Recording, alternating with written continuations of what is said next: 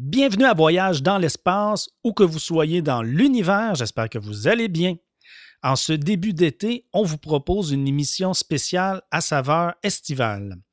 Puisque la belle saison, c'est pour beaucoup d'entre nous l'occasion d'aller dans la nature et d'observer le ciel, notre animateur Richard Massicotte s'entretient cette semaine avec Jean-Marc Richard, astronome amateur émérite et directeur de l'Observatoire astronomique de Laval.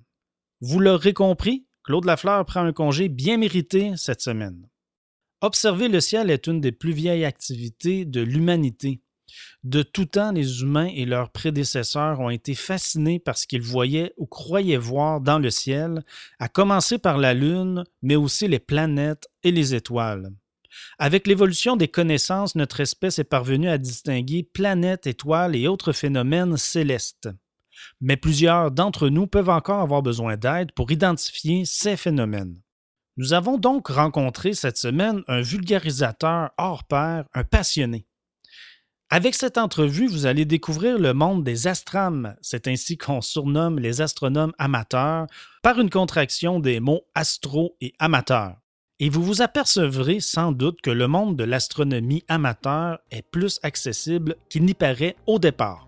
À noter que cet épisode a été exceptionnellement enregistré à l'extérieur. Bienvenue à bord, nous vous souhaitons un agréable voyage.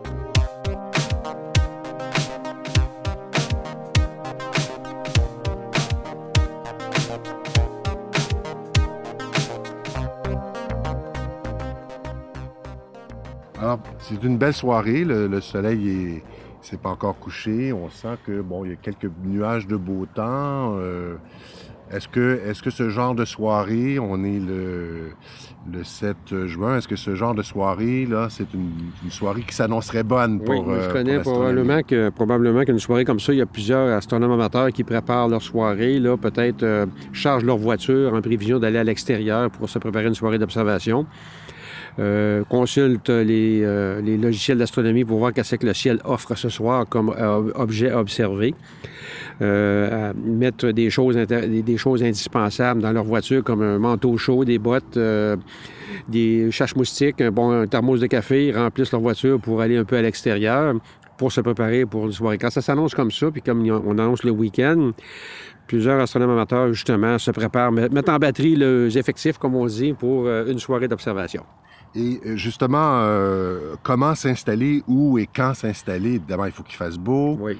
Euh, il y a différents endroits. Là, j'ai un ami qui est astronome amateur. Un de ces endroits, lui, c'est Hemingford. On en connaît un autre qui est Saint-Valérien de, Milton. Il y a mhm. aussi votre observatoire ici à Laval. c'est pour, pour, pour les débutants, mais vous, vous jouez un rôle éducatif important. En fait, euh, c'est un peu une partage de passion. Puis ce qui arrive aussi lorsqu'on pratique l'astronomie d'amateur, il faut réaliser qu'il y a des besoins tout à fait différents pour chaque personne. Il y a des personnes qui vont être des passionnés de la Lune, vont se contenter de la Lune et l'observer de leur balcon. Ils font uh-huh. déjà de l'astronomie parce qu'ils en sont curieux. Ils la photographient, ils dessinent le relief, euh, ils suivent les phases, euh, ils surveillent les occultations de la Lune par certaines planètes, des choses comme ça. D'autres vont aller à l'extérieur pour rechercher un peu plus de, vont fuir la pollution lumineuse pour euh, faire de l'astrophotographie. Mm-hmm. D'autres vont se contenter de faire simplement d'observation, vont se préparer une liste d'objets à observer, objets de galaxies, nébuleuses, planètes, euh, un certain menu qui est disponible le soir où ils font leur observation. Tout ça dépend des attentes et des, intérêts des personnes. Ça reste que c'est toujours dans un contexte aussi que c'est un loisir. Et on n'a pas besoin tout de suite, en commençant, d'avoir un télescope. On peut commencer par une paire de jumelles. Non, c'est vraiment, un, vraiment un préjugé euh, qu'on essaie de combattre, ça, que lorsqu'on fait de l'astronomie, il faut s'acheter faut s'acheter un sarrau blanc, puis euh, avoir les cheveux à l'envers, puis des lunettes 3 euh, pouces d'épais, puis on commence à faire de la science. Ça marche pas de même.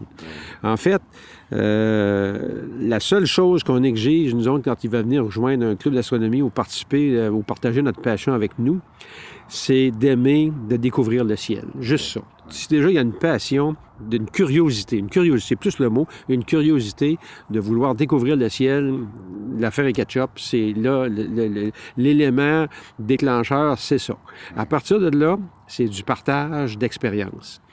Et vous, vous, en faites depuis longtemps, M. Richard, du partage comme ça? Près de 35-40 ans que je fais de l'observation du ciel, que j'anime, je fais partie du club d'astronomie à Laval. Je suis impliqué dans la fédération euh, pendant plusieurs années aussi. Euh, mis sur pied plusieurs camps d'astronomie, participé à des congrès. Euh, mais faire rayonner au maximum le loisir de l'astronomie d'amateur. Oui. Donc, monsieur, madame, tout le monde, un jour X, là, s'en vient vous voir, là, puis écoutez, moi, là, monsieur Richard, là, je veux, je veux, je veux, commencer à connaître ça. Alors, vous commencez comment? Euh, exact. Ben, vous parlez de la Lune tantôt. Est-ce qu'on commence avec la ben, Lune? tout d'abord, euh, je vais vous donner un exemple d'un couple qui vient de joindre le club euh, dernièrement, là, mari et femme, avec deux, deux, de leurs filles qui sont venus joindre le club. Ils n'avaient aucune notion d'astronomie. Il y en avait la curiosité. Mm-hmm. Puis je pense que ce sont les enfants aussi, par peut-être des activités qu'ils ont eues à l'école, qui ça a piqué la curiosité, puis ça a amené les parents aussi à s'impliquer sont arrivés au club un bon mercredi soir, un soir de réunion. On voudrait regarder un peu l'astronomie, qu'est-ce qu'on peut faire avec ça, qu'est-ce que vous pouvez faire pour nous, aider. Vous êtes à la bonne place ici. Des gens qui avaient aucune, zéro, zéro connaissance, mais la curiosité de faire quelque chose, de, s'engager dans ce loisir-là. Mm. Parce qu'on est toujours avec la, notion de loisir, et non une compétition, et non euh, une formation. C'est un loisir. On reste toujours avec cette notion-là qui est très importante pour ne pas mettre de pression aux gens. Alors, vous êtes à la bonne place parce que vous avez ici, dans, un club d'astronomie, par exemple, le partage des connaissances. Vous, avez des, vous avez des débutants, des intermédiaires, des, puis des, avertis ou des, passionnés, des, érudits, si vous voulez. Il y en a pour tous les goûts. Mais tout ça, ça fait comme une espèce de salade et euh, les gens prennent la part qui leur convient. Et même si les gens, moi, quand ils, arrivent au club, je dis même si vous pensez que vous n'apportez rien, c'est pas vrai. Ne serait-ce que votre personnalité, votre expérience de vie, euh, vos, expériences personnelles vont nous apporter quelque chose. Parce qu'il y a une notion aussi sociale dans tout ça, quand on, fait partie d'un club d'astronomie, qui fait que petit à petit, il y a de, l'échange qui se fait. Et au, fur et à mesure que les gens cheminent à leur rythme et selon leur curiosité, que ce soit juste basique sur la Lune, les planètes, les, étoiles, les, constellations, euh, le ciel profond, les galaxies, les nébuleuses, ou encore les grandes, les grandes discussions euh, sur l'avenir de l'univers. Il y en a pour tous les goûts. Euh, c'est un peu dans ce sens-là qu'on veut que les gens se sentent, se sentent reçus dans un club d'astronomie. Et c'est le partage de cette passion-là à différents degrés qui fait toute la différence. Allons-y maintenant par les choses que que vous leur montrez, que vous, euh, les choses que vous observez, euh, les choses que vous observez avec eux. vous avez parlé de la Lune tout à l'heure, on peut en reparler. Mm. les étoiles, les planètes, parce que des fois les gens peuvent, peuvent quand on commence, pas toujours faire la différence entre une étoile et une planète, par exemple? C'est vrai, absolument. C'est que la, meilleure formation aussi, c'est que c'est sûr que lorsqu'on participe à un club d'astronomie, on a à Laval, entre autres, on a nos réunions hebdomadaires tous les mercredis de l'année, de, septembre à juin. tous les mercredis soirs, on a une réunion à notre local de club, ici dans un centre communautaire à Laval. Et à l'horaire, il y a des conférences, il y a des ateliers, euh, il y a des ateliers techniques des ateliers d'observation, des ateliers d'astrophotographie. Il y a toutes sortes de choses qui sont mises à la disposition. Mais reste qu'au bout du compte, les gens veulent aussi observer. Ils veulent être dans le bain. Comment, comment, vous leur dites, par exemple, je ne sais pas moi, euh, voici comment on fait la différence entre une étoile et une planète? Voilà, c'est que euh, on, va surtout faire ça. On peut l'enseigner sur un, par un PowerPoint sur un écran, puis avec en donnant des explications scientifiques. Mais on peut les amener aussi lors d'une soirée d'observation à distinguer, par exemple, qu'une planète lorsqu'on observe un ciel étoilé à l'œil nu, on n'est même pas avec des jumelles, on est à l'œil nu. Ah d'observer le ciel et de leur demander de trouver une planète sur une espèce de. sur une direction du ciel en particulier. Direction, sud, on pense souvent. Généralement, c'est la direction sud parce que les planètes cheminent entre l'est et l'ouest vis-à-vis de l'horizon sud, effectivement. Alors, on va leur demander, regardez cette région du ciel-là, puis dites-moi où on peut trouver des planètes. Bien évidemment, il n'y a, pas de réponse parce qu'ils sont, on, les initie un petit peu à. Ils commencent. Ils commencent. Bien, déjà, on va vous donner un petit truc. C'est qu'une planète, dans un ciel étoilé, d'abord loin de la pollution lumineuse autant que possible, une planète ne scintillera pas par rapport à une étoile. Donc, déjà, au départ, on a un petit indice qui va piquer la curiosité de la personne. Et là, on va se dire, bien là, j'ai un élément que je ne connaissais pas.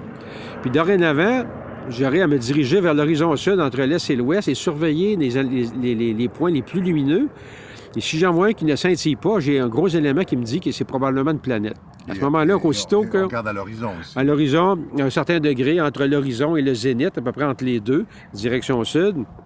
Si on voit un point lumineux qui ne scintille pas, à ce moment-là, on a déjà un, indice que c'est probablement une planète. ce qui reste à faire à ce moment-là, on peut compléter notre vérification avec une simple paire de jumelles qui va nous confirmer qu'on vient de trouver Jupiter, on vient de trouver Saturne, on vient de trouver Mars ou on vient de trouver Vénus, qui sont les planètes les plus, les plus faciles à observer à l'œil nu ou avec des jumelles.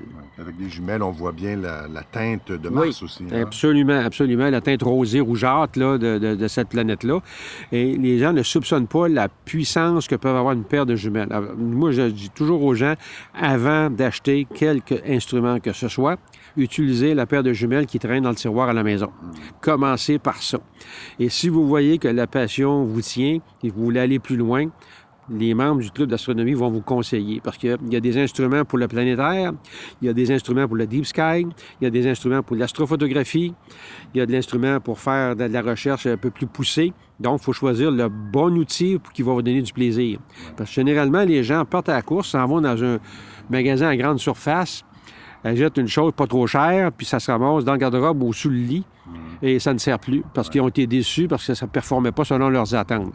Alors, euh, donc on disait qu'on euh, peut observer des planètes euh, à l'œil nu avec des jumelles. Il y a des étoiles aussi qu'on peut voir. Il y a, peut-être des étoiles aussi qu'on peut voir facilement dans certains cas et qui ont, une teinte aussi. Il y a quelques étoiles aussi. Absolument. C'est une autre chose. C'est une autre chose intéressante aussi, à part de, débusquer les planètes à travers les étoiles entre les, les objets brillants qui scintillent ou qui ne scintillent pas. On peut aussi s'arrêter à mesurer la teinte des étoiles, parce que la couleur des étoiles nous donne un élément qui est très important au niveau des étoiles, c'est que la, la couleur de l'étoile va nous indiquer son âge. Une étoile bleue, ou une étoile bleutée, c'est une étoile qui est très jeune par rapport à une étoile qui est très rougeâtre, qui est une étoile très vieille. Et là, on parle toujours sans, sans trop d'instruments. À l'œil nu. À l'œil nu, déjà, ça se voit dans un... Mais toujours, il y a des conditions. C'est sûr que faire ça au centre-ville de Montréal, ça va être difficile. Mais si on, mettons, on, sort un peu en dehors de la ville, dans un ciel un peu loin de la pollution lumineuse, où on a encore un champ, un champ étoilé raisonnable, on prend le temps d'observer, il y a beaucoup de gens qui font ça de toute façon. Ils sont dans la campagne, sur le bord d'un lac, au chalet. Ils sont devant un feu, puis à un moment donné, ils lèvent la tête, puis sont ébahis par un beau ciel étoilé. Mais ça s'arrête là. Ils sont ébahis, mais s'ils en savaient un peu plus, la passion, la curiosité serait encore un peu plus. Euh, irait un peu plus loin. Et à ce moment-là, il s'arrêterait à dire ben, c'est l'étoile qui est là par rapport à l'autre, celle-là, elle est bleutée, celle-là, elle est rougeâtre. Pourquoi? Bien, celle qui est bleutée, elle est plus jeune, la rougeâtre, elle est plus vieille. Mais entre les deux, il y en a des blanches, des jaunes, des jaunes pâles, des jaunes foncés, des oranges et des rouges. Donc, vous avez une panoplie de couleurs qui vous donne un peu le, cycle de vie d'une étoile. Puis ça, c'est à l'œil nu que ça, peut, ça, ça peut se voir. On n'a pas encore acheté de télescope. Exactement. Puis déjà, on a fait beaucoup de découvertes. Ben oui, absolument. Je veux juste revenir euh, rapidement. Les planètes, bon, on disait Mars, on voit Vénus, c'est plus la la hauteur par rapport à l'horizon? Euh? Dépendant de la période de l'année, ça va être à l'est ou à l'ouest. Là, c'est une planète, c'est sûr, qui euh, on, la, on, la, compare souvent, il l'appelle souvent l'étoile, euh, l'étoile du matin ou l'étoile du berger. Mais euh, en fait, les, Vénus, on, a, souvent des appels, nous, des gens, ils voient un point lumineux, très, très, très lumineux, à l'est ou à l'ouest, dépendant de la période de l'année où nous sommes. Puis ils demandent l'information, c'est quoi ça? Tout de suite, c'est un ovni, tu sais, c'est bizarre, là. en fait, c'est simplement Vénus qui, qui nous éclaire. Et le fait qu'elle soit très lumineuse comme ça, c'est que l'enveloppe qui entoure cette planète-là, ce sont des nuages d'une blancheur éclatante. Alors, le Soleil, en reflétant la surface de ces nuages-là, lui donne cet éclat-là, tout simplement. Donc, ça fait un phénomène particulier. Mais prenez une paire de jumelles, puis regardez-les, vous allez voir, vous allez même remarquer que Vénus a des phases comme la Lune. Alors, Mercure et Vénus étant des planètes intérieures, c'est-à-dire entre la Terre et le Soleil, on appelle ça des planètes intérieures parce qu'ils sont dans l'orbite entre le Soleil et la Terre. Ces deux planètes-là ont des phases comme la Lune. Alors, avec des jumelles, si vous, observez Vénus, vous risquez de voir qu'elle presque pleine, à demi, en quartier ou en, croissant, mhm. dépendant de sa période. Vous êtes capable de voir ça avec une paire de jumelles. C'est des explications quand même assez simples. Euh, les, gens, les gens reçoivent bien ça? Oui, euh, absolument. Ils sont surpris. Ils sont surpris parce qu'ils ignoraient cette chose-là. Alors, c'est pour ça qu'on a un devoir aussi, quand on fait de l'astronomie amateur, d'être disponible auprès des gens pour donner de l'information. Et surtout, et surtout puis là, moi, j'ai toujours été un petit peu euh, frileux là-dessus, d'avoir une certaine rigueur dans ce qu'on dit aussi. Il ne s'agit pas de partir. C'est un loisir, mais c'est quand même un loisir scientifique. Oui, oui. Il ne s'agit pas de dire n'importe quoi puis de déraper facilement, là, parce qu'on peut facilement partir puis, euh, je veux dire, commencer à planer puis dire toutes sortes de, choses. Il faut avoir de la rigueur scientifique à travers ça. Il faut être sérieux. Mm-hmm. Mais on s'amuse aussi, c'est un loisir, mais avec la rigueur scientifique, ça demande. D'ailleurs, euh, ce qui fait la force de l'astronomie, c'est que toutes les découvertes qui ont été faites depuis les, tout débuts euh, de l'évolution de cette science-là ont toujours été sa rigueur scientifique. Il y a eu toutes sortes de choses qui ont été euh, qui ont été attribués à l'astronomie. Euh, euh, il y en a qui font un parallèle entre l'astrologie et l'astronomie. Alors, il y, a, un fossé immense entre ces deux choses-là. D'ailleurs, l'astronomie, c'est une science. Alors, l'astrologie, c'est une toute autre chose. Euh, bien souvent, les, gens font le lapsus de dire Oui, je connais un astrologue, mais en réalité, c'est un astronome amateur, mais il t'appelle l'astrologue. Mais ça, écoutez, c'est un lapsus qu'on on, en, fait des blagues, là, mais reste qu'on voit déjà que les gens, des fois, vont faire le ils font pas la différence entre les deux, alors qu'il y a, c'est le cas de le dire, il y a un univers entre les deux. Là, Parler de la Lune aussi tout à l'heure, euh, M. Richard.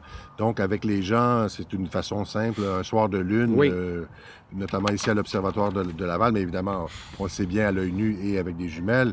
Euh, qu'est-ce qu'il y a à voir de, la Lune pour, pour le l'astronome amateur que, professionnel, j'allais dire, que vous êtes? Ce, que je trouve intéressant, moi, aussi, euh, avec la Lune, c'est que d'abord, c'est un objet qui est très lumineux, qui est accessible à tout le monde. Et avec une paire de jumelles, on peut, d'une soirée à l'autre, lorsqu'on voit l'évolution du croissant de Lune qui part du petit croissant vers le quartier, vers la pleine Lune, après ça, il décroît pour aller vers la nouvelle Lune, on va voir ce qu'on appelle le terminateur, c'est-à-dire la zone d'ombre et de clarté qui va cheminer d'un soir à l'autre et avec des jumelles, on est capable de voir euh, le jeu que fait les cratères sur le relief lunaire. Le, jeu que fait la lumière sur les cratères et sur le relief lunaire, ça peut se faire avec une paire de jumelles, ça, aussi. Ça, a moins l'air d'un disque plat à ce moment-là. C'est exact. Puis euh, les gens ne soupçonnent pas qu'une paire de jumelles peut apporter euh, et donner beaucoup, beaucoup d'informations. avec un petit atlas de la Lune à portée de la main, avec vos jumelles, vous êtes capable de, même d'identifier les cratères que vous voyez mhm. avec vos jumelles. Et si vous allez un peu plus loin dans la littérature, vous êtes capable d'identifier, ne serait-ce qu'avec une paire de jumelles, dans quelle région on peut localiser où s'est posé Apollo 11. On se fête les 50 ans d'Apollo 11 justement cet été, en juillet. Ça va devenir populaire. La de la tranquillité. La tranquillité en bordure. C'est facile à identifier. Absolument. Et lorsqu'on a une carte de la Lune qui identifie où ils se sont posés euh, en juillet 69 avec Apollo 11, avec une paire de jumelles, si on est capable de faire le lien entre la carte et ce que vous voyez, parce que les jumelles, la carte va vous donner un, portrait de la Lune, et la beauté avec les jumelles, c'est qu'il y a des prismes à l'intérieur qui redressent l'image, parce que lorsqu'on regarde le ciel avec euh, des lentilles, ça inverse l'image, mais dans une jumelle, le prisme va redresser l'image telle qu'elle est, comme vous la voyez, alors qu'avec un télescope, elle est toujours inversée. Alors, avec les jumelles, à ce moment-là, vous regardez la carte, l'endroit où on localise où l'Apollo 11 s'est posé, et vous êtes capable, avec une paire de jumelles de votre balcon, dire c'est dans ce coin-là à peu près que oui, je le vois, là, je lis sur ma carte, puis je le vois avec mes jumelles. Mm-hmm. Une expérience que les gens peuvent faire, tout simplement une autre chose que les gens aiment bien faire, c'est surtout l'été, bien qu'il y en ait en toute saison, c'est les étoiles filantes. Ça, c'est un petit peu plus difficile à observer. Oui, bien en fait. Puis en plus, ça passe tellement vite que. Bien, il faut. Euh, en fait. Comment vous, comment vous parlez de ça aux gens? Bien, en euh? fait, c'est sûr qu'à chaque, à chaque mois d'août en particulier, parce que des étoiles filantes, vous en avez à chaque mois. Des pluies d'étoiles filantes, il y en a à chaque mois. Vous avez les Orionides, les Léonides, les Delta Aquarides, il y a les Perséides au mois d'août, on va parler dans quelques instants. Il y en a plusieurs, il y en a quasiment une pluie d'étoiles filantes à chaque mois, mais la plus importante est surtout les Perséides. Elle est la plus importante pour deux raisons. La première, c'est une des plus denses au niveau du nombre d'étoiles à l'heure, mais aussi dû au fait qu'au mois d'août, les gens sont dehors, sont en camping, sont, plus facilement à l'extérieur, mm-hmm. ils veillent tard, c'est les vacances, on, on, est sous le ciel étoilé. Alors les gens ont plus tendance à observer ce phénomène-là. C'est dû à cause de ces deux phénomènes-là que les Perséides sont populaires. Alors, les, étoiles filantes, lorsqu'on veut assister à ce magnifique spectacle-là, d'abord, il faut fuir la ville. Il faut fuir la pollution lumineuse. Parce que. Par, exemple, par exemple, vous, là, vous allez où si vous voulez. Euh, Bien, on a notre petit pied à terre. Nous, on aime bien aller à Mont-Tremblant. Il, y a, un site qu'on appelle le domaine Saint-Bernard euh, à Tremblant, euh, près de, du lac Ouimet, là. À l'arrière de ce lac-là, il y a une espèce de beau centre récréo-touristique qui appartient à la ville de Mont-Tremblant, où il y a un centre d'astronomie d'ailleurs.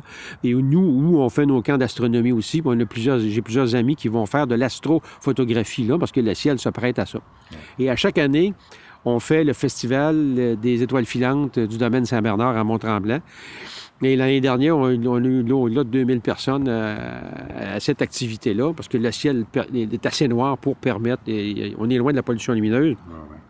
Et à ce moment-là, ce qu'il faut faire, c'est qu'il faut diriger notre regard dans la région nord-est, pardon, la région de Persée, la constellation de Persée, d'où le nom Perséide. Mm-hmm. Et euh, avec un peu de patience, en fixant le ciel, à un moment donné, on voit une traînée lumineuse qui traverse le ciel, ou une autre qui traverse le ciel. C'est simplement une petite particule qui n'est pas plus gros que je dis souvent à la blague, c'est du 0,3 quart. Euh, c'est des particules de, de, la taille de la poussière de roche ou du 0,3 quart, comme si euh, ça venait de l'espace et ça traverse subitement l'atmosphère terrestre. Et à cause de la friction en traversant l'atmosphère euh, terrestre, la, particule va se sublimer, se désintégrer, faire un trait lumineux, tout simplement, d'où le spectacle des étoiles filantes. Et quand il y en a les plus longues, vous les Bien là, à ce moment-là, c'est que la, particule est plus grosse. À ce moment-là, la pièce euh, va avoir la taille d'un peut-être une petite roche plutôt, mais généralement, les... c'est pas plus gros. J'ai été surpris, moi, quand j'ai fait de la recherche à ce sujet-là, de constater que généralement, c'est pas plus gros qu'un petit caillou un petit caillou, 0,3 quart, comme on dit. Puis si c'est un trait lumineux qui est beaucoup plus long, qui va traverser le ciel, puis qui va se désintégrer au bout de la course, ben, c'est simplement une pièce qui est un peu plus grosse, tout simplement. Et ça, c'est dû au fait que la Terre, dans son voyage autour du Soleil, traverse un nuage de particules à chaque mois d'août. Euh, la Terre fait son voyage sur 365 jours autour du Soleil. Alors, rendu au mois d'août, elle est dans une région de l'espace autour du Soleil où il traîne justement un paquet de particules laissées par une comète, qui sont ces petites particules-là qui vont rentrer dans l'atmosphère terrestre et créer la pluie d'étoiles filantes qu'on appelle les Perséides.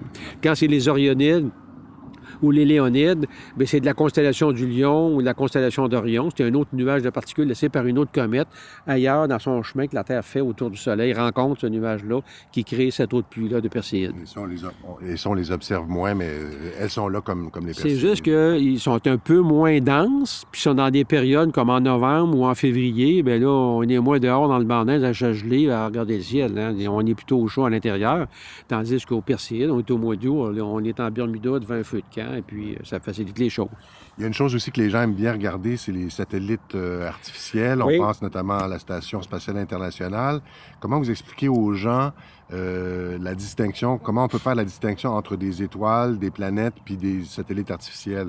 Parce que des fois, ça pourrait, pour le commun des mortels, être un petit peu semblable. Oui. En fait, si on regarde, par exemple, la Station spatiale internationale, qui est, assez populaire, d'ailleurs, on a l'astronaute canadien David Saint-Jacques qui, qui revient à la maison là, à la fin juin, autour de la Saint-Jean-Baptiste, qui revient chez nous après presque un an là, de, à, à bord de la Station spatiale c'est que maintenant, avec euh, l'information d'Internet, il y a des logiciels qui calculent le temps de passage des stations à l'endroit où vous êtes sur la Terre. En mettant les coordonnées ou le nom de la ville où vous êtes, vous allez dans un site spécialisé comme par exemple euh, ISS Tracker, par exemple, ou un logiciel qui fait un suivi de la, Station spatiale internationale.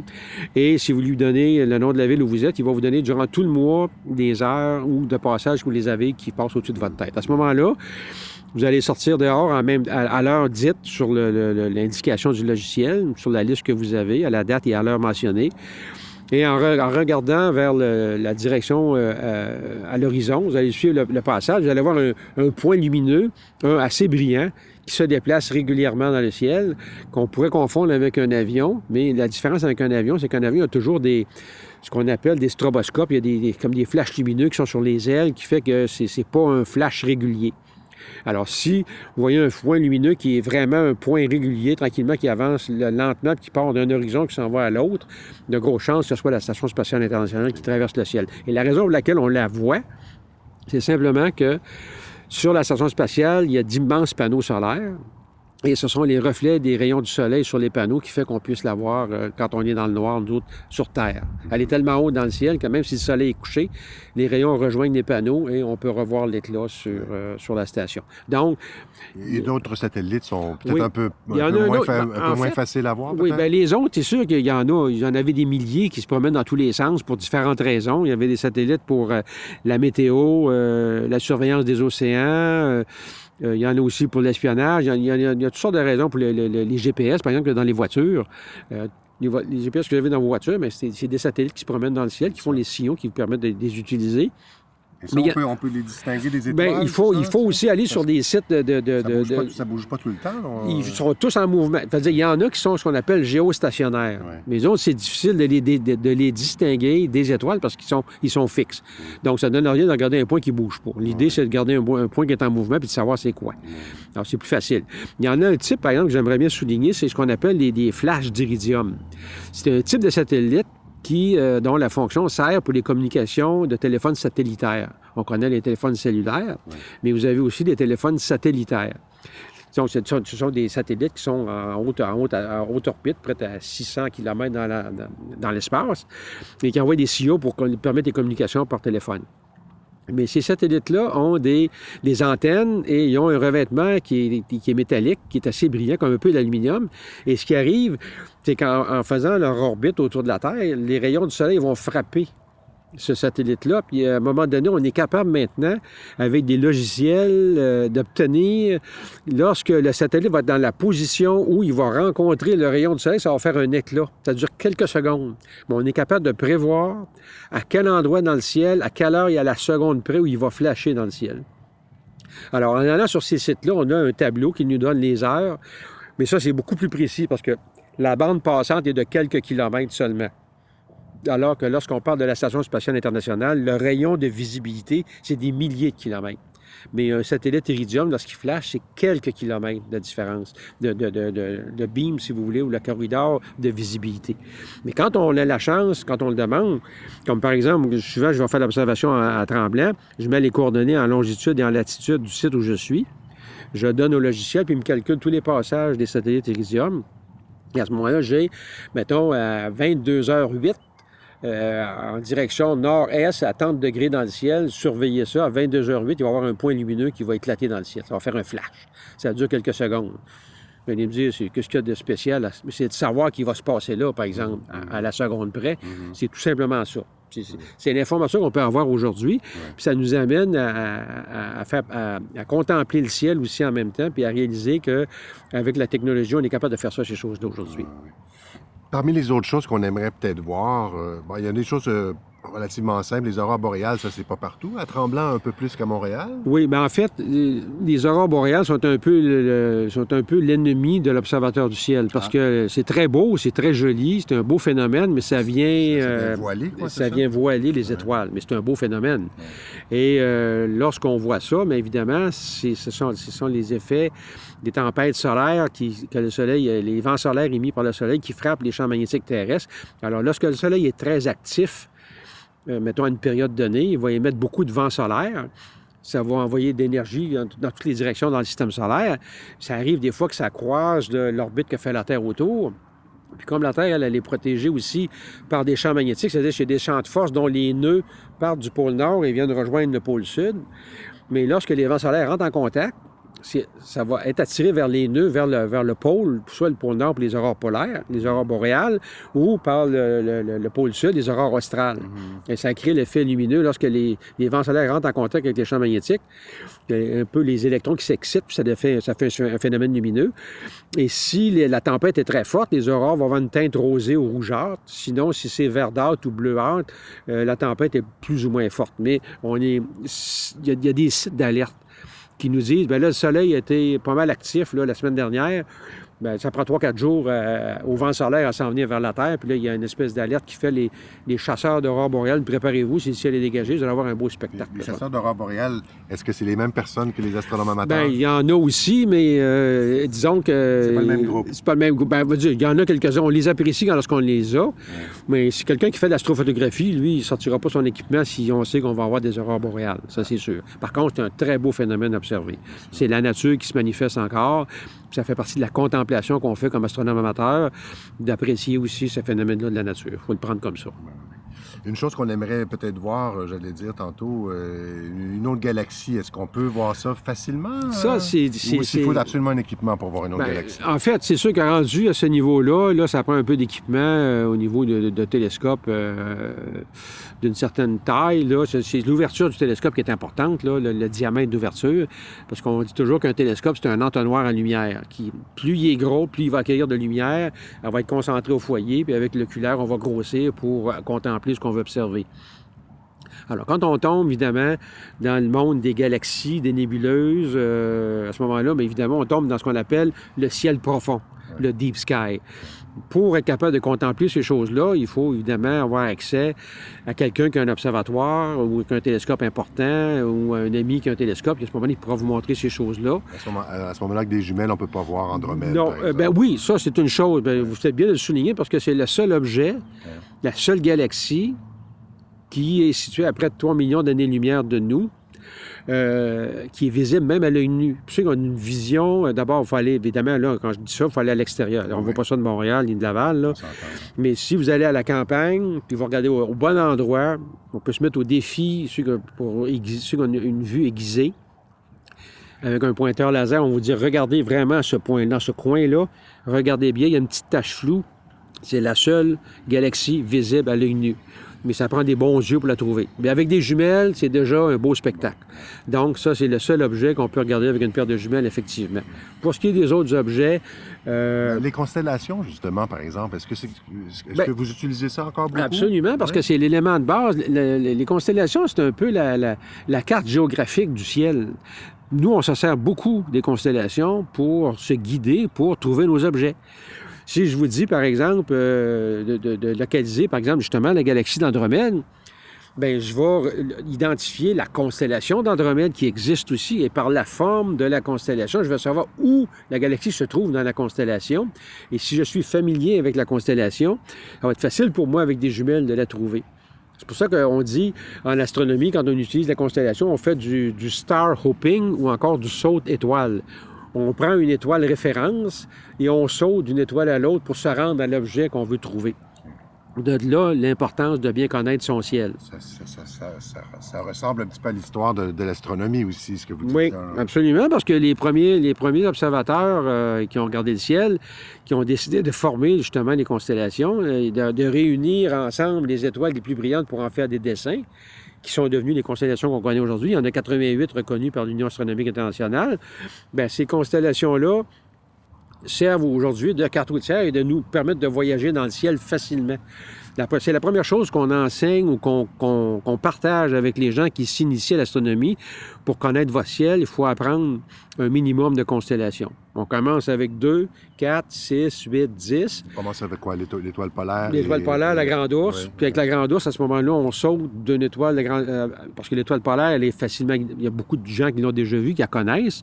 Puis à partir de cette constellation-là, on peut aller visiter les autres. En leur montrant le schéma, une fois qu'on l'a fait, Là, on sort dehors, on fait la même chose dans le ciel, puis c'est comme ça qu'il s'initie. Puis c'est comme faire du vélo. Une fois que tu as fait l'exercice, ça te reste euh, dans la tête, comme on dit. Puis après ça, tu t'en sers pour continuer tes choses. Puis évidemment, les constellations vont changer un petit peu avec les saisons. On a des constellations de printemps, d'été, d'automne et d'hiver. Alors, en découvrant le ciel comme ça, en jouant à, observer les constellations, on va finir qu'on va connaître le ciel. Et à ce moment-là, il y, a de, la documentation, il y a des sites Internet qui vous donnent, dans une constellation, ils vont toutes vous la déshabiller, autrement dit, ils vont vous donner tout le contenu que vous avez en galaxie, en nébuleuse, en étoile double, en amas d'étoiles. Vous allez avoir un inventaire par constellation. Et il y a des, il y a des publications qui disent, qui existent aussi, qui s'appellent le ciel aux jumelles qui suggère des objets autres que la Lune et les planètes à trouver avec une paire de jumelles. Mais pour être capable de faire ça, il faut être un peu familier avec les constellations. Alors, quand on les possède un petit peu, puis les constellations, on commence avec les plus faciles, puis là, on fait des petits pots comme ça tranquillement. Et puis, évidemment, on s'aide avec les, les, les, gens du club, quand on fait partie d'un club d'astronomie ou des gens qui sont familiers, bien, ça facilite les choses à ce moment-là.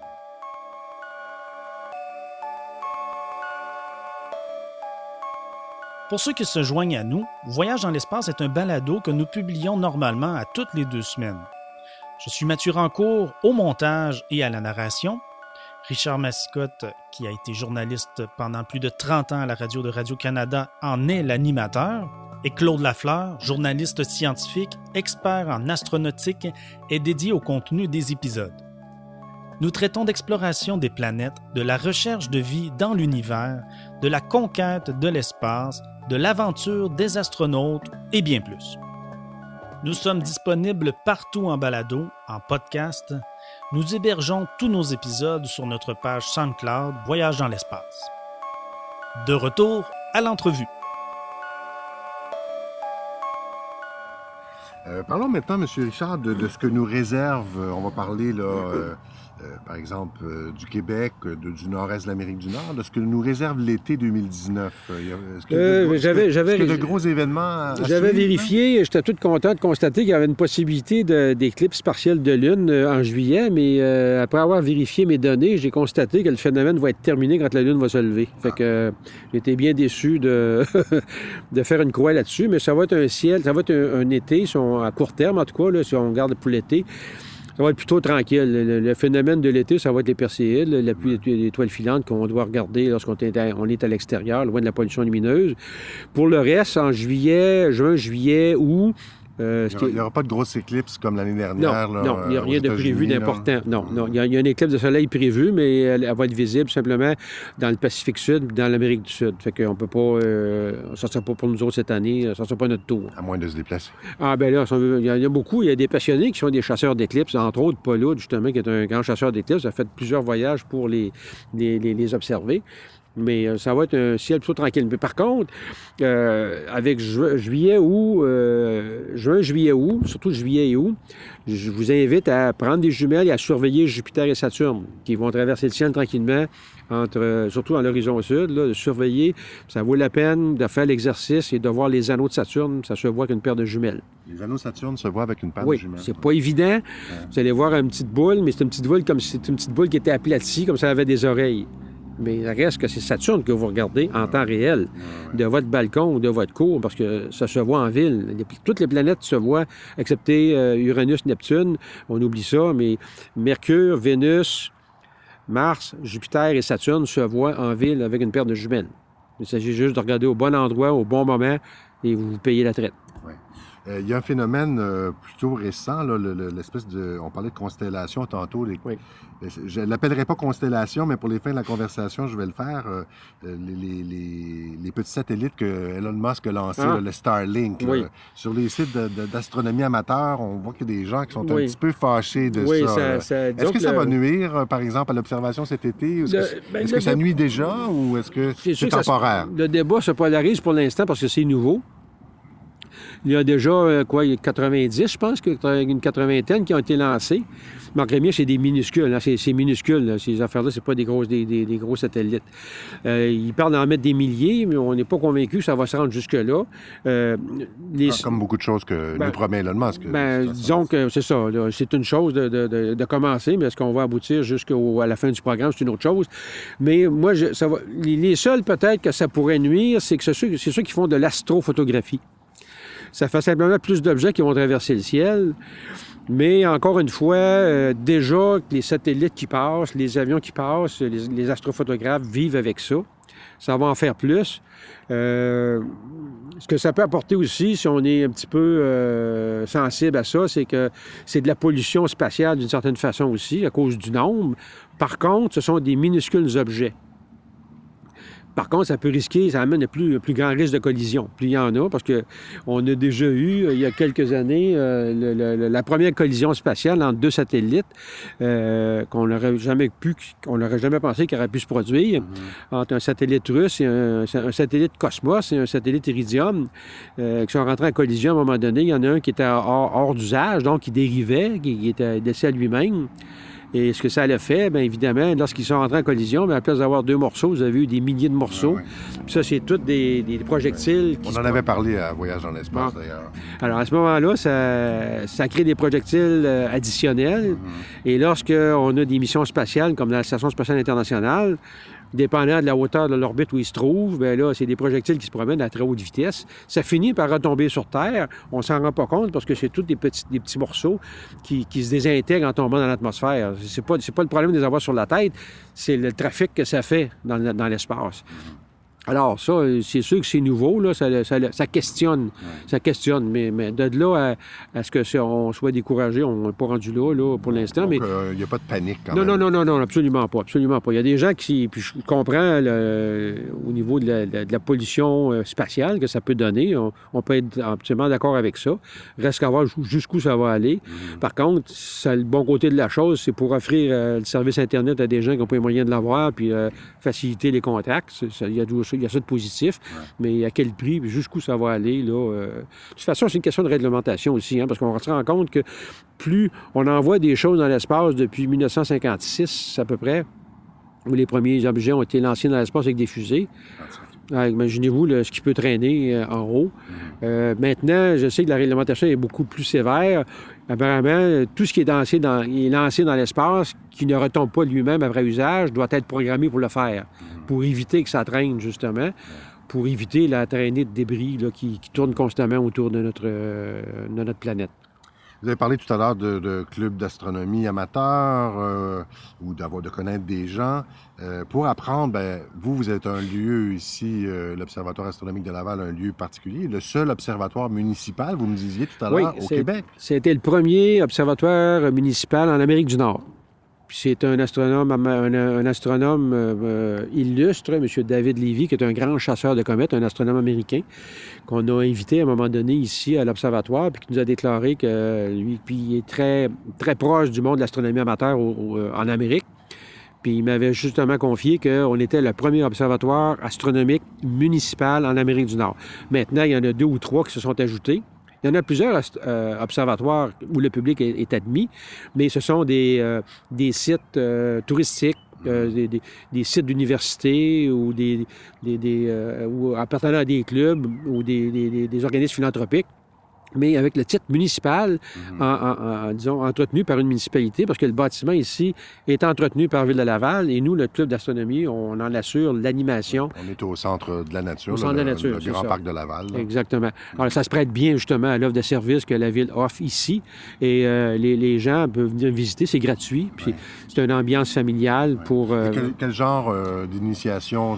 Est-ce que ça ressemble un peu à ce qu'on discute depuis tantôt que vous faites avec eux? Absolument. L'animateur qui est sur place ici, euh, accueille les gens, les invite à découvrir le ciel, à, leur, à pointer le télescope sur les objets qui sont visibles au moment où ils passent, dépendant du menu que le ciel nous offre à la période de l'année, et euh, donne l'information sur l'astronomie en général. Il parle du club d'astronomie de Laval, les activités qu'on fait aussi. Et euh, s'il y a des gens, on reçoit même des groupes on a, une complicité aussi avec le Cosmodrome de Laval qui euh, euh, a des groupes euh, qui viennent pour des, des, des, stages en astronautique, mais ça inclut une visite ici à l'Observatoire pour compléter en astronomie ce qui se fait. Alors, avec le télescope qu'on a ici, qui est de qualité professionnelle, il est même disponible pour les membres qui font de la recherche ou qui font de l'astrophotographie. On a des caméras qui permettent de faire certains, certains, certaines expériences mais il est aussi disponible selon les plages horaires pour le public là, qui, euh, qui vient ici au club. Donc, vous connaissez aussi euh, ce qui se fait en astronomie euh, amateur pas mal au Québec. Vous avez, été, vous avez été, à la tête de la, Fédération d'astronomie amateur du Québec. Il y a d'autres endroits pour apprendre. Absolument. De, toutes les sortes, dans presque toutes les régions. Oui, hein. absolument. Oui, oh, oui, oui, À Tremblant, vous avez le centre d'astronomie, euh, le pavillon d'astronomie Vélan à Mont-Tremblant. Vous avez l'observatoire ici à Laval. Euh, je sais qu'il y a un observatoire aussi euh, dans le coin de Saint-Anne-de-Bellevue qui est géré, je pense, par la, Société royale d'astronomie du Canada. vous avez la Société d'astronomie de Montréal qui a quelque chose à Saint-Valérien de Milton. Il y a aussi euh, dans le coin de Sutton, qui, qui, a ouvert l'été passé. Euh, un centre où on peut observer le ciel avec des lunettes euh, adaptées, avec votre téléphone, un support pour mettre votre téléphone avec un logiciel sur votre téléphone cellulaire, puis vous regardez le même ciel avec une, visionneuse sur les yeux, puis le, ciel en réalité. c'est National Geographic qui, est derrière ces installations-là. Vous avez l'astrolabe du Mont-Mégantic, évidemment, qui euh, fait beaucoup d'animation, qui, qui, qui, est pour moi un peu la mecque de l'astronomie au Québec, et euh, qui a des programmes pour euh, tous les goûts, puis des visites de l'Observatoire de recherche qui est au sommet de la montagne, puis l'Observatoire populaire qui est à côté. Alors, au Québec, puis il y en a même aussi au Saguenay-Lac-Saint-Jean, je crois, à Dolbeau, je ne me rappelle plus de, l'endroit précis. Dans le bas du fleuve, à Saint-Louis-du-Joa aussi, dans ce coin-là, il y avait un observatoire aussi avec un centre météorologique. Alors, au Québec, on a un beau parcours où les gens peuvent, durant leurs vacances, découvrir le ciel et s'initier.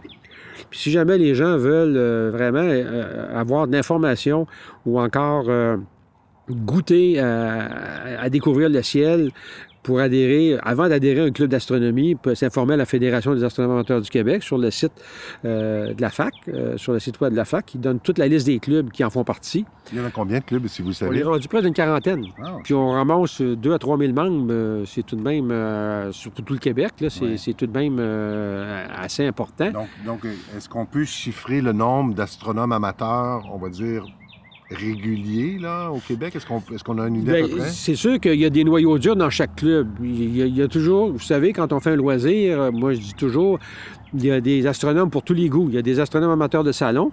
Il y en a qui font simplement lire. Il y en a qui viennent aux présentations. Il y en a qui font euh, de la mécanique, ils font des télescopes, police des miroirs, euh, inventent des bidules pour faciliter les choses.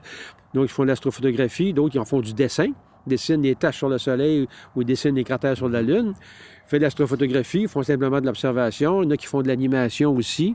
Euh, il y a toutes sortes, il y a une panoplie de choses qui se fait. C'est selon les habiletés de chacun en s'amusant, toujours dans un contexte de loisir. Il faut toujours retenir ça. Mais donc, on, est dans. Il y a quelques milliers. Combien vous Moi, je dirais que noyau. Moi, je dirais entre. Euh, noyau dur, là, euh, peut-être 1000 à 1500, là. Puis les autres, ça, gravite un petit peu autour, là, mais noyau dur, là, entre 1000 et 1500, là, qui sont des passionnés, là, mmh, mmh.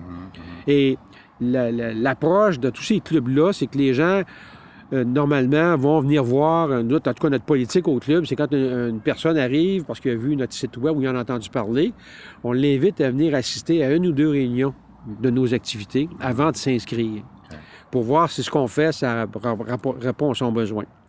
Et on essaie toujours d'être accueillant pour ne euh, pas les faire fuir en leur disant que ça prend des conditions, ça prend ci, ça prend ça. Il n'y en a pas. Comme j'ai mentionné au début de notre discussion, la seule chose, c'est que si vous avez une curiosité du ciel, vous voulez en connaître plus, euh, pour l'observer, le contempler. Parce que vous savez, quand on regarde un beau ciel étoilé, c'est encore le, plus grand show qui est gratis, qui est gratuit, qui, est, immense, qui est sans fin. Puis ça, moi, j'ai toujours eu, ça fait près de 35 ans que je, je fais de l'astronomie, puis ça restera toujours pour moi un très beau sujet de contemplation. C'est une belle période aussi pour l'astronomie, on va dire, amateur populaire, parce que euh, de plus en plus, euh, vous êtes mis à contribution dans des recherches Vous avez parfaitement euh. raison, parce qu'il y a des chercheurs qui manquent de temps, manquent de moyens pour réaliser leurs recherches, puis vont demander à certains astronomateurs qui se spécialisent dans l'observation, parce qu'aujourd'hui, ce qui est intéressant, c'est que l'équipement qui coûtait les yeux de la tête dans le temps, il y a, a 15-20 ans, c'était inabordable. Aujourd'hui, on peut avoir ça à un prix très raisonnable, puis des caméras aussi qui photographient le ciel, très sophistiquées. On regarde aujourd'hui une caméra euh, qui est spécialisée en astronomie.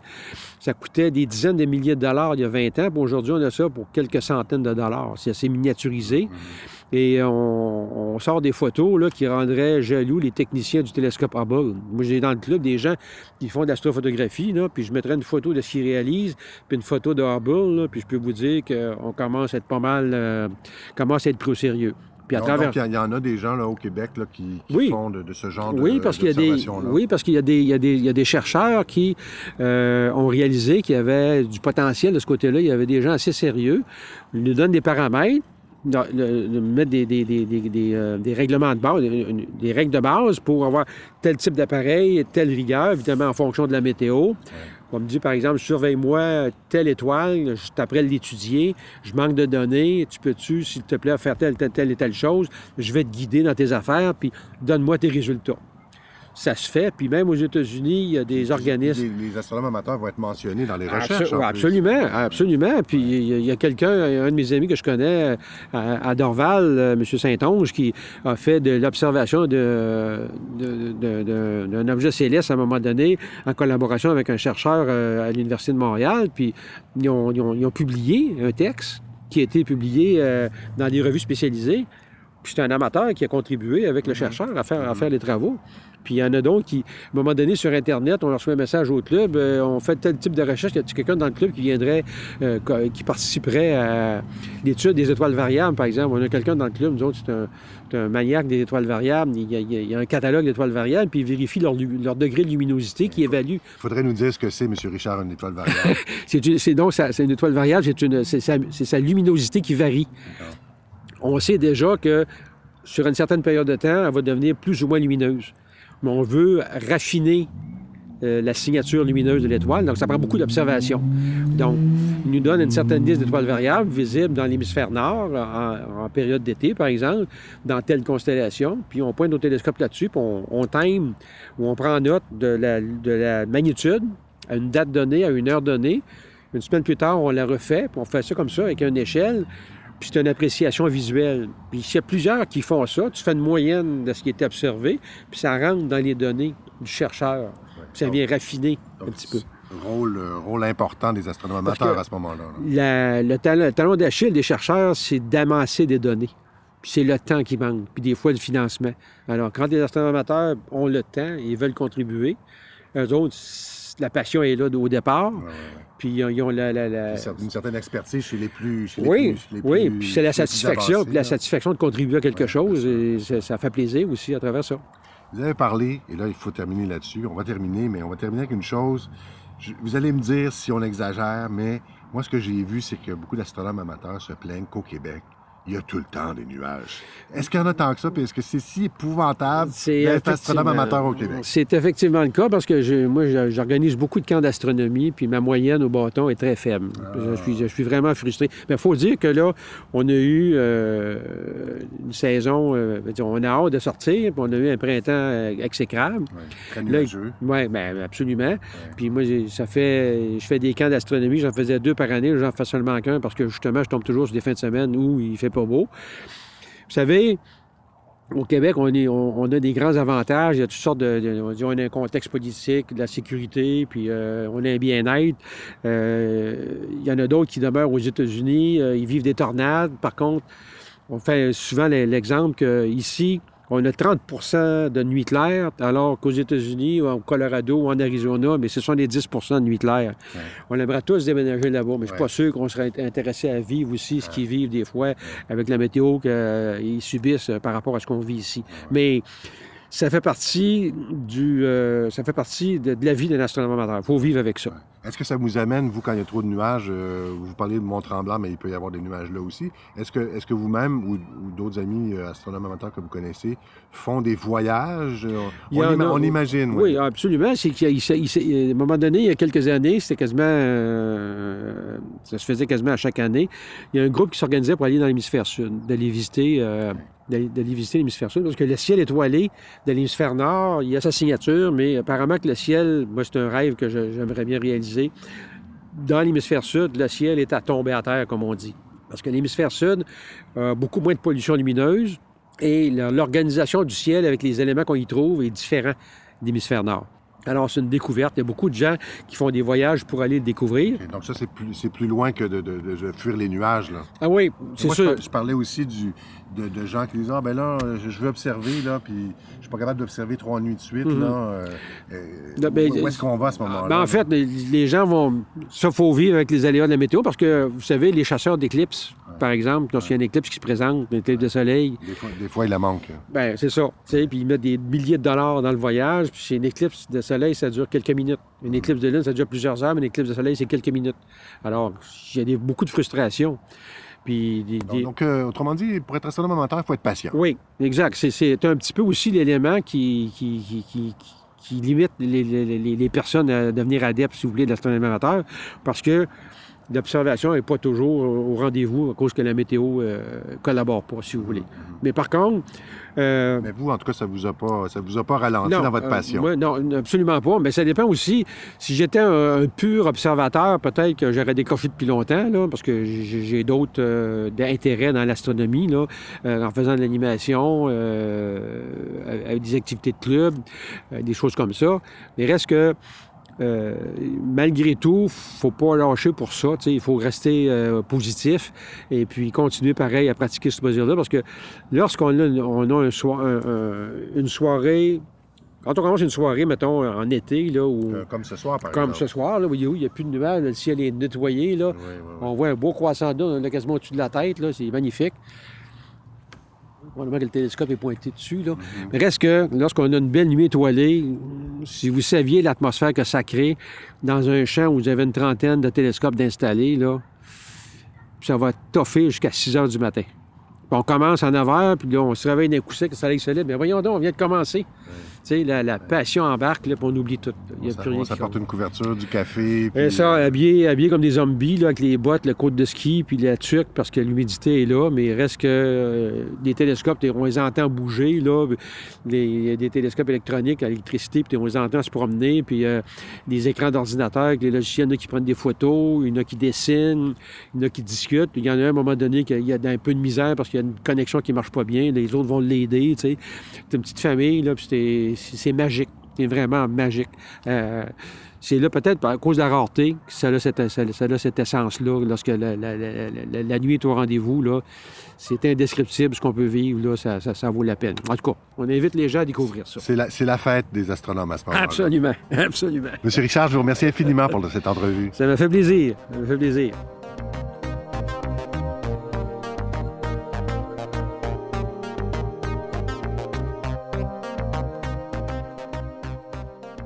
C'est ce qui met fin à cet épisode spécial. J'espère que vous avez apprécié cette entrevue. Je voudrais moi aussi me joindre aux remerciements adressés à notre invité pour son temps, sa générosité et sa passion qu'il a su bien nous transmettre. Un grand merci donc à Jean-Marc Richard, directeur de l'Observatoire astronomique de Laval, aussi le fondateur du Club des astronomes amateurs de Laval, un club très actif et aussi les membres de la fondation du Centre de la Nature où est situé le petit observatoire. Fait à signaler, cet observatoire, le seul à caractère municipal au Québec, est ouvert à tous gratuitement les fins de semaine en été. On vous invite à rejoindre, si ça vous intéresse, le groupe Facebook public, un groupe public sur Facebook qui s'appelle Astronome Amateur du Québec, et aussi à consulter le site faaq.org. Merci à tous nos patrons, toutes nos patronnes qui nous supportent sur notre plateforme patreon.com. Sur ce, où que vous soyez dans l'univers, on vous dit à la prochaine pour un autre voyage dans l'espace.